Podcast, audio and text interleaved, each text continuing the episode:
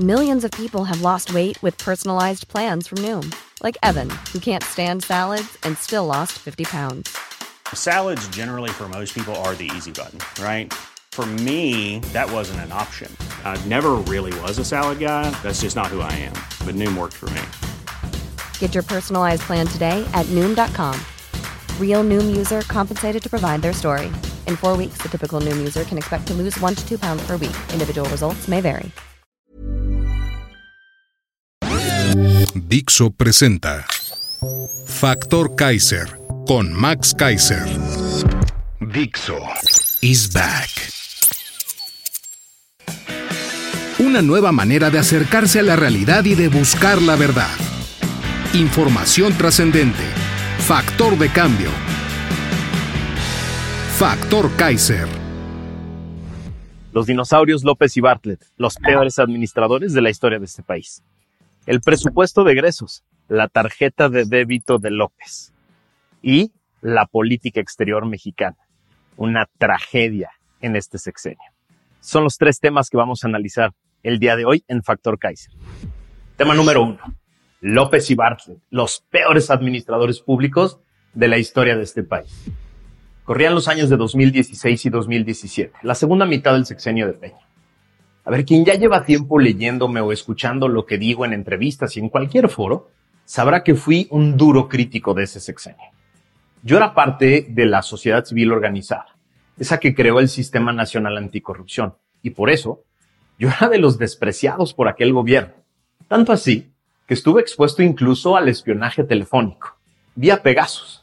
¿Se acuerdan de aquel escándalo de la app que trataron de instalarnos para tratar de jalar nuestra información? Pero el tema de hoy, obvio, no se trata de mí, ni del Sistema Nacional Anticorrupción, ni de la sociedad civil. Se trata de tener la capacidad de reconocer aciertos, incluso en un gobierno que fue beligerante conmigo y con el grupo al que yo pertenecía. ¿A qué me refiero?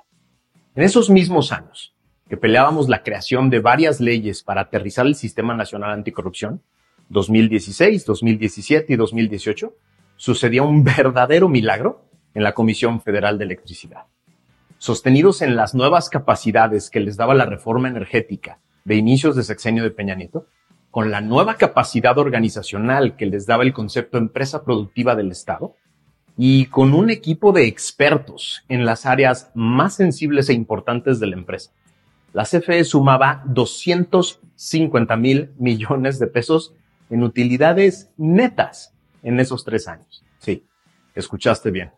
Ese elefante burocrático de otros años estaba aprovechando las nuevas oportunidades jurídicas, económicas y financieras para dejar de ser una carga para el Estado y convertirse en una empresa que le aporta recursos al Estado mexicano, que le da dinero. Esto es la definición de un milagro en la administración pública, porque no se trataba de una casualidad, de un golpe de suerte. Se trataba de tres años consecutivos con una utilidad neta en la operación. 94 mil millones en 2016, 107 mil millones en 2017 y 47 mil millones de pesos en 2018 de utilidad neta. Una decisión fue clave. Generar una histórica infraestructura entre México y Estados Unidos para traer a México gas barato de manera muy eficiente a través de un gasoducto que le daba acceso a la CFE a las dos cuencas principales del sur de Estados Unidos. Una gran decisión. Aunado a esto, en mayo del 2016 se negoció con el sindicato subir la edad de retiro de 55 a 60 años de edad lo que provocó un enorme colchón financiero de 234 mil millones de pesos en la CFE y la capacidad de mantener a esas personas con amplia experiencia en sus puestos más tiempo aportando su conocimiento a la empresa. Pero llegaron los dinosaurios a devorarse todas las ganancias, todos los avances y toda la modernidad. La reforma energética, aprobada a inicios del sexenio de Peña, llevaba dos décadas intentados tenía el apoyo completo del PAN, del PRI, pero también de los más grandes expertos nacionales e internacionales, además del apoyo de la gran mayoría de los jugadores del mercado energético. Era una gran reforma que llevaba muchos años intentándose. Todo eso la hacía objeto de todos los complejos, las frustraciones y los rencores de los dinosaurios López y Bartlett, que habían estado fuera de esta discusión. Ninguno de los dos quiso siquiera esconder sus pretensiones de destruir todo lo avanzado. Desde principios de este sexenio amenazaron con que la CFE dejaría de ser una empresa productiva que compite en el mercado y dijeron la vamos a volver el cacique del mercado, el mandón del mercado, el bully del mercado. Inició así una brutal campaña de desprestigio a las comisiones reguladoras de energía, la CRE, y a la Comisión Nacional de Hidrocarburos, la CNH órganos que habían ganado autonomía, capacidades, facultades con la reforma energética y que generaban mucha confianza en el mercado. Intentaron llenar estos dos órganos con leales incompetentes, de esos que pululan por todo el gobierno. Lograron varios nombramientos y otros fracasaron porque eran tan burdos en su incompetencia que ni siquiera el Senado los quiso reconocer. Bartlett inició, además, una infundada y absurda batalla contra los gasoductos y contra el gas natural que traería terribles consecuencias. Mueran los gringos. Bartlett echó, además, para atrás el acuerdo con el sindicato y bajó de nuevo la edad de retiro a 55 años, lo que generó otro enorme costo financiero. Las heladas en Texas, en los inviernos de 2021 y 2022, generaron además pérdidas multimillonarias. ¿Y qué se les ocurrió? que se ponen a jugar con productos derivados financieros súper complejos en Estados Unidos y perdieron hasta la camiseta con los bancos de Wall Street. Los dinosaurios de Puebla contra Wall Street. Y ahora la CFE tiene que pagar millones para tratar de no perder en arbitrajes internacionales. Así, pasamos de 250 mil millones de pesos en utilidades netas en los últimos tres años de Peña Nieto a 217 mil millones de pérdidas netas en los primeros tres años de los dinosaurios de este gobierno. Y esto a pesar de los 284 mil millones de pesos de subsidios que les hemos transferido de nuestros impuestos a la compañía. Una tragedia provocada por el populismo setentero de dos personas llenas de rencores que están dispuestos a golpear a México con tal de vengar todas las veces que les dijeron que sus ideas sobre energía eran del siglo pasado. La realidad ya les probó que, en efecto, esas ideas eran del siglo pasado. La bronca es que la cuenta la estamos pagando tú y yo. Te dejo una pregunta. ¿Qué pasaría en una empresa que contrata a un administrador con grandes ganancias en los últimos tres años y la entrega con las peores pérdidas en los siguientes tres? ¿Qué le pasaría a ese administrador? ¿Cuál sería su futuro? Contéstalo tú. ¿por qué demonios aceptamos que ese tipo de personas estén administrando nuestro futuro? Tema número dos, el presupuesto de egresos, la tarjeta de débito de López. Históricamente, desde hace varios siglos, el elemento más delicado en la relación entre un órgano legislativo y el gobierno de un país es el presupuesto, la lana. El Parlamento británico, el primer parlamento real de la historia de política moderna del mundo, nace para controlar y revisar tres cosas de un gobierno. ¿De dónde obtiene la lana? ¿En qué la gasta? Y una vez ejercida, ¿cómo la gastó y qué obtuvo? De eso se trata. Así nacieron el primer parlamento y el resto de los parlamentos del mundo. La lana. En las democracias modernas, esta es una de las funciones más importantes de los congresos. Determinar la fuente de los ingresos del Estado, decidir en qué lo gasta y auditar el gasto del Estado. Esta función es a veces incluso más importante y mucho más compleja que la de hacer leyes e imponerlas al gobierno. A veces la controversia y la gran discusión está ahí. Desde 1997, año en el que el PRI perdió por primera vez la mayoría absoluta en la Cámara de Diputados, la función presupuestal se volvió crucial, se volvió muy compleja y muy difícil en México una gran batalla política.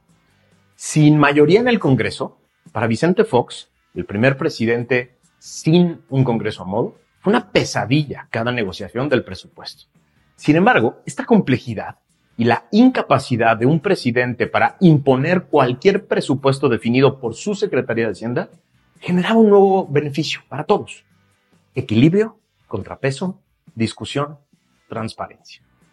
Antes de 1997, la ley de ingresos y el presupuesto de egresos que se enviaban al Congreso pasaban por ahí como un mero trámite para ser aprobados sin problemas por legisladores que eran empleados del presidente. Esto generaba todo tipo de abusos y todo tipo de desequilibrios y corrupción, y por lo tanto poca certeza y poca confianza.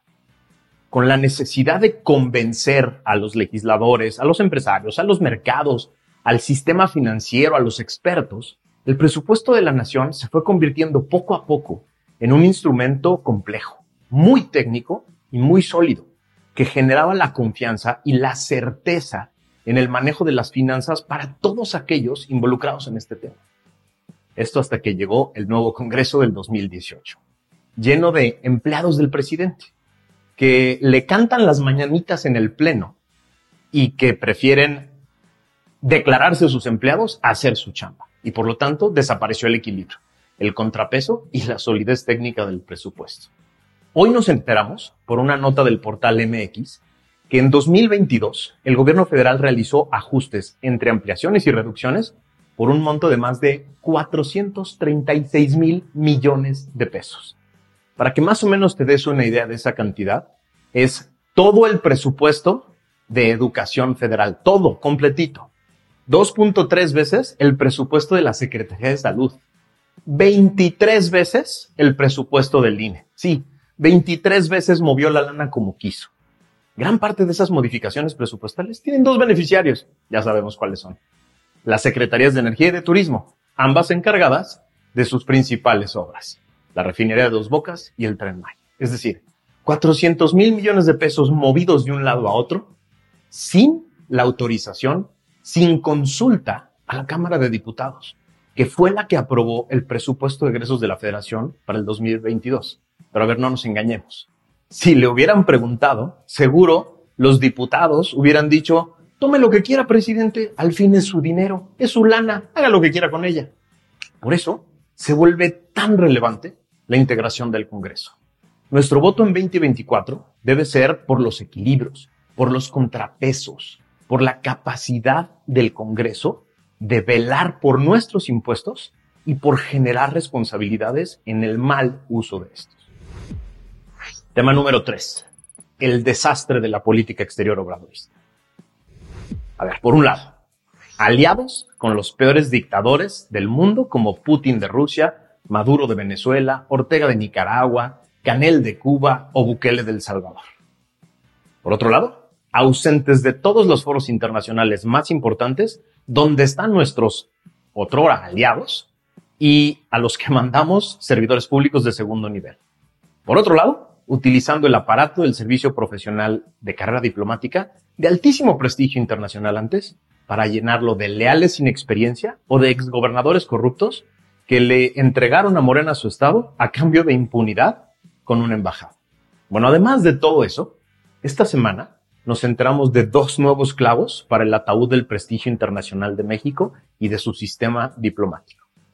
Por un lado, se publica hoy en el Diario Oficial de la Federación que el dictador cubano Díaz Canel, acusado de apretar la represión y la violencia en la isla contra sus opositores, no solo será recibido con bombo y platillo el día de mañana en Campeche, sí ese estado que es hoy famoso por los nuevos videos del cash. No solo lo van a recibir ahí, sino que además recibirá la condecoración de la Orden Mexicana del Águila Azteca, la más alta distinción que se entrega a extranjeros. Sí, México le va a poner una medalla, la más importante para un extranjero en México, al dictador que mata, que encierra, que violenta a cualquier cubano que pida libertad y democracia en su país. Así. De ese tamaño la burla, la afrenta, la mentada de madre al pueblo cubano de parte de este pequeño presidente que le encanta generar controversia con los peores aliados. Pero también esta semana, por testimonio directo de quien fue la embajadora de México en Estados Unidos al principio de este sexenio, que tiene 43 años de experiencia en el servicio exterior mexicano, la embajadora Marta Bárcena, nos enteramos que eso que les platiqué en el episodio 10 es absolutamente cierto. López y Ebrard se doblaron con Trump y aceptaron el inhumano plan Quédate en México a través de negociaciones oscuras. A ver, ¿por qué digo que son oscuras? Bueno, lo dice ella. En una entrevista exclusiva para el podcast de Univision Reporta, Bárcena expuso que hasta que apareció el libro Guerras en la Frontera y ahora las memorias de Pompeo, cito, en donde yo simplemente ratifico que siempre se me engañó y que se me engañó en el sentido de no decirme que esto había sido un acuerdo, una negociación entre Brad y Pompeo y Nielsen, esto no se sabía. Cierro la cita. De ese tamaño, así de grave. Bárcena consideró que con estas decisiones cambió por completo la llamada estrategia humanista del presidente López en materia migratoria, esa que prometió en campaña. Cito otra vez a la diplomática de carrera. Se abren comillas. Hay que ver cuáles eran las ambiciones personales de Brad, porque para él, y creo que ahorita la realidad nos lo demuestra, lo único importante ha sido el ser candidato a la presidencia y convertirse en presidente. Y todas las demás decisiones estaban sujetas a esa, a esa ambición personal. Cierro la cita. Eso es lo que declaró. Así, la política exterior mexicana es otra de las víctimas del obradorato y con ella muere el prestigio de México en el mundo. Sí, ese prestigio que genera confianza en otros lugares del mundo, que genera inversión, que genera turismo, que genera tantas cosas que nos benefician de manera directa a ti y a mí, está siendo comprometido por un necio que se alía con dictadores y una persona que lo único que le importa es estar cerca de ese necio, es estar bien con ese necio para que lo escoja como candidato.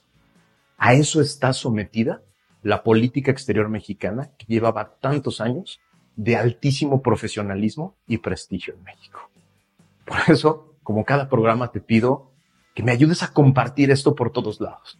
Que todo mundo se entere de estas cosas, que todo mundo entienda las implicaciones que, tienen estas cosas, para que todo mundo le entre a las discusiones importantes, para que tú te conviertas en factor de cambio, para que eso que tú vas a generar, esa discusión que tú vas a generar, empiece a cambiar la dinámica de este país y empiece a generar nuevos horizontes. Acompáñame, suscríbete a este canal, pícale a la campanita para que te avise. Pídele a otras personas que se suscriban, que vean cotidianamente estos videos y que los compartan en todos sus en todas sus redes sociales y en sus chats de WhatsApp para que estas conversaciones lleguen a donde tienen que llegar. Muchas gracias por haberme acompañado. Nos vemos la semana que viene.